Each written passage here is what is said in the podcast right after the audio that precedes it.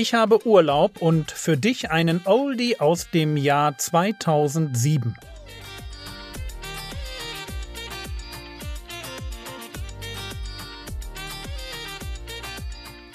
Theologie, die dich im Glauben wachsen lässt, nachfolge praktisch dein geistlicher Impuls für den Tag. Mein Name ist Jürgen Fischer und diese Woche geht es um Gelübde. Und deswegen dieses Thema ernsthaftes Gebet.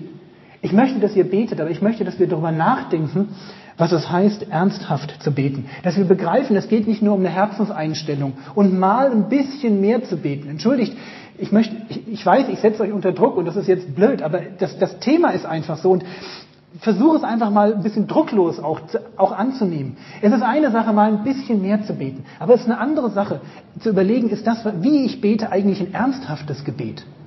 Stehe ich da eigentlich dahinter und wie kann ich Ernsthaftigkeit ausdrücken? Die Bibel sagt ja, eigentlich nur dadurch, dass du Sachen immer wieder bringst, dadurch, dass du sagst, ich werde in meinem Leben Dinge, auf Dinge verzichten, damit Gott sieht, ich meine das ernst.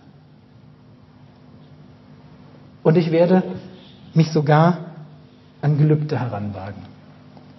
Gelübde. Was hat ernsthaftes Gebet mit Gelübde zu tun? Gelübde sind ein Ausdruck von ernstem Gebet. Ein Mittel, um die Ernsthaftigkeit zu unterstreichen. Und ich dachte mir, Gelübde sind etwa so wie Quastenflossler. Wisst ihr, was Quastenflossler sind? Also Quastenflossler sind Fische. Klingt ja auch mit der Flosse schon so, ja? Bei Quastenflosslern war es so, man hat bis Anfang des 20. Jahrhunderts gedacht, die sind ausgestorben, die gibt's nur als Fossilien. Und dann hat man einen gefangen und alle sagen, oh, ist ja toll. Und so ähnlich ist es bei Gelübden. Ich glaube, dass Gelübde in der evangelikalen Szene ausgestorben sind. Und wenn man mal eine Predigt drüber hält oder wenn man jemanden mal mitkriegt, der das macht, sagt man, oh. Ich habe noch nie in meinem Leben eine Predigt über Gelübde gehört. In meinem Bibellexikon steht drin, dass ein Christ keine Gelübde mehr ablegen soll. Zum Glück hat das Paulus nicht gewusst, denn in Apostelgeschichte 18, Vers 18, kann man so ein bisschen drüber lesen, heißt es, nachdem aber Paulus noch viele Tage dageblieben war, nahm er Abschied von den Brüdern und segelte nach Syrien ab und mit ihm Priscilla und Aquila, nachdem er sich in Kenchreae das Haupt hatte scheren lassen. Begründung, denn er hatte ein Gelübde. Könnt jetzt spekulieren, ob das das Nazirea-Gelübde ist, auch völlig Wurst. Es geht mir darum, er hatte ein Gelübde.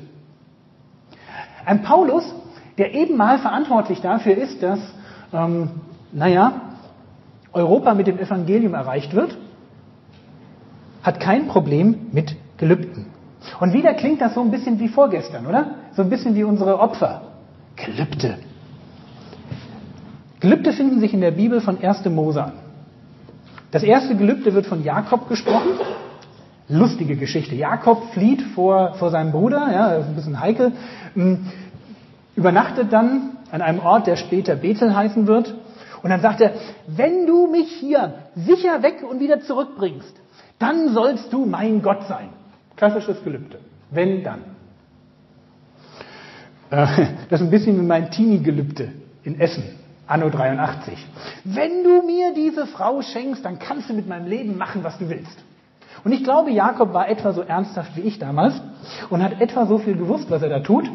Denn ein paar Kapitel später, 1. Mose 31, erinnert Gott ihn dann daran und sagt, sag mal, willst du nicht langsam mal wieder nach Hause gehen? Du hatten doch da so eine Geschichte. Ich bin der Gott, den du damals das gesagt hast. Und jetzt ab, jetzt endlich nach Hause, los.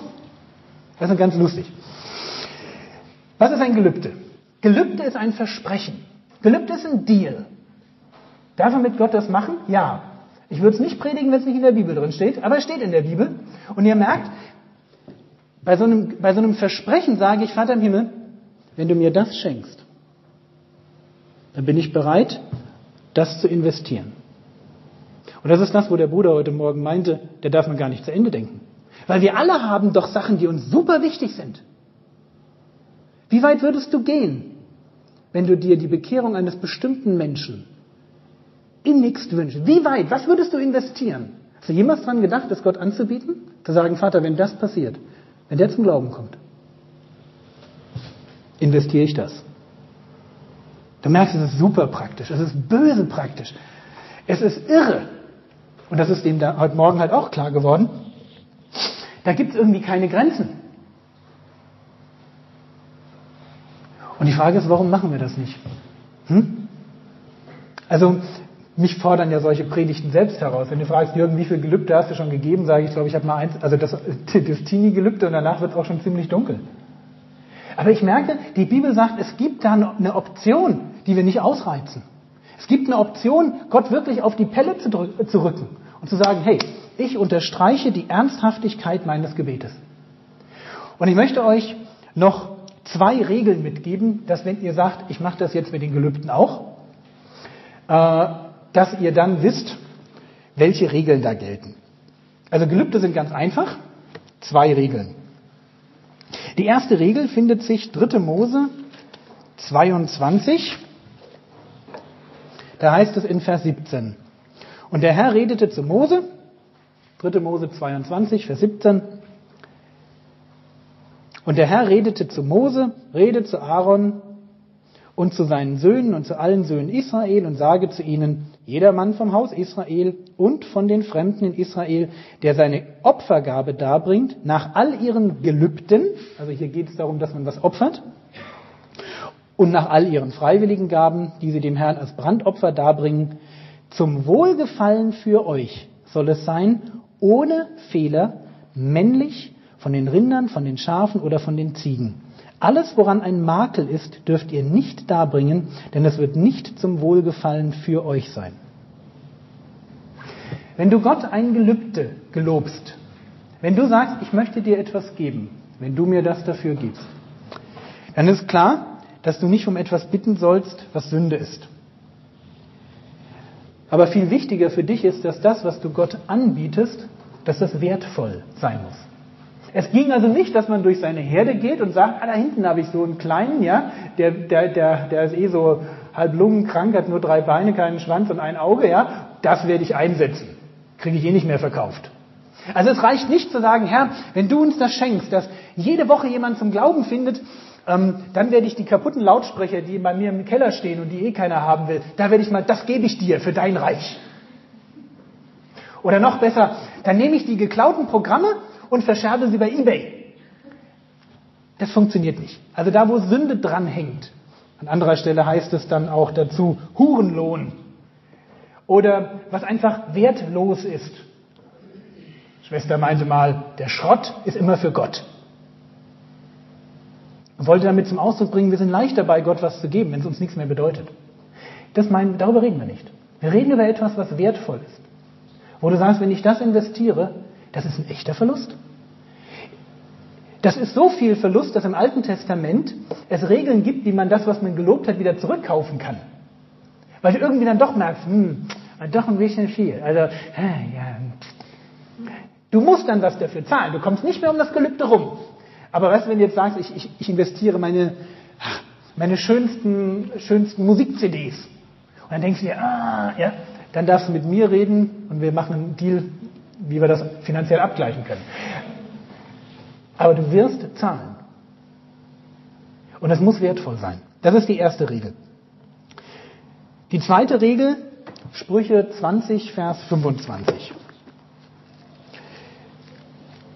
Ein Gelübde muss nicht nur wertvoll sein, sondern auch durchdacht. Sprüche 20, 25.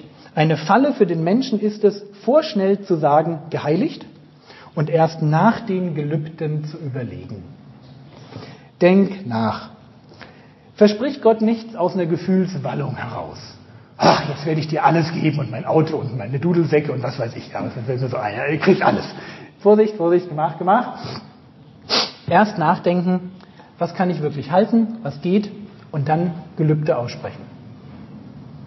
Denn, will ich jetzt nicht vorlesen, 5. Mose 23, 22 bis 24, das, was du versprochen hast, musst du halten. Da ist Gott so, wie er ist. Also heute ein großes Thema. Was macht ernsthaftes Gebet aus? Und die Lektion ist erstens, ernsthaftes Gebet hat mit einer Motivation zu tun, mit der Grundlage. Die Grundlage muss eine echte Beziehung sein. Und aus dieser Beziehung heraus habe ich ein Leben, ein Leben, was gekoppelt ist an diesen Körper. Und nur mit diesem Körper kann ich Ernsthaftigkeit überhaupt zum Ausdruck bringen. Ernsthaftigkeit, die nur in meinem Herzen als prinzipielle Absichtserklärung existiert, ist keine Ernsthaftigkeit.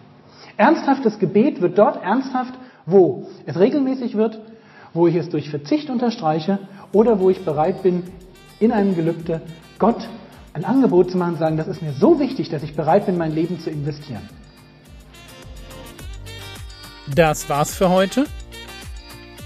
Der nächste reguläre Podcast startet am 19. April 2021. Der Herr segne dich, erfahre seine Gnade und lebe in seinem Frieden. Amen.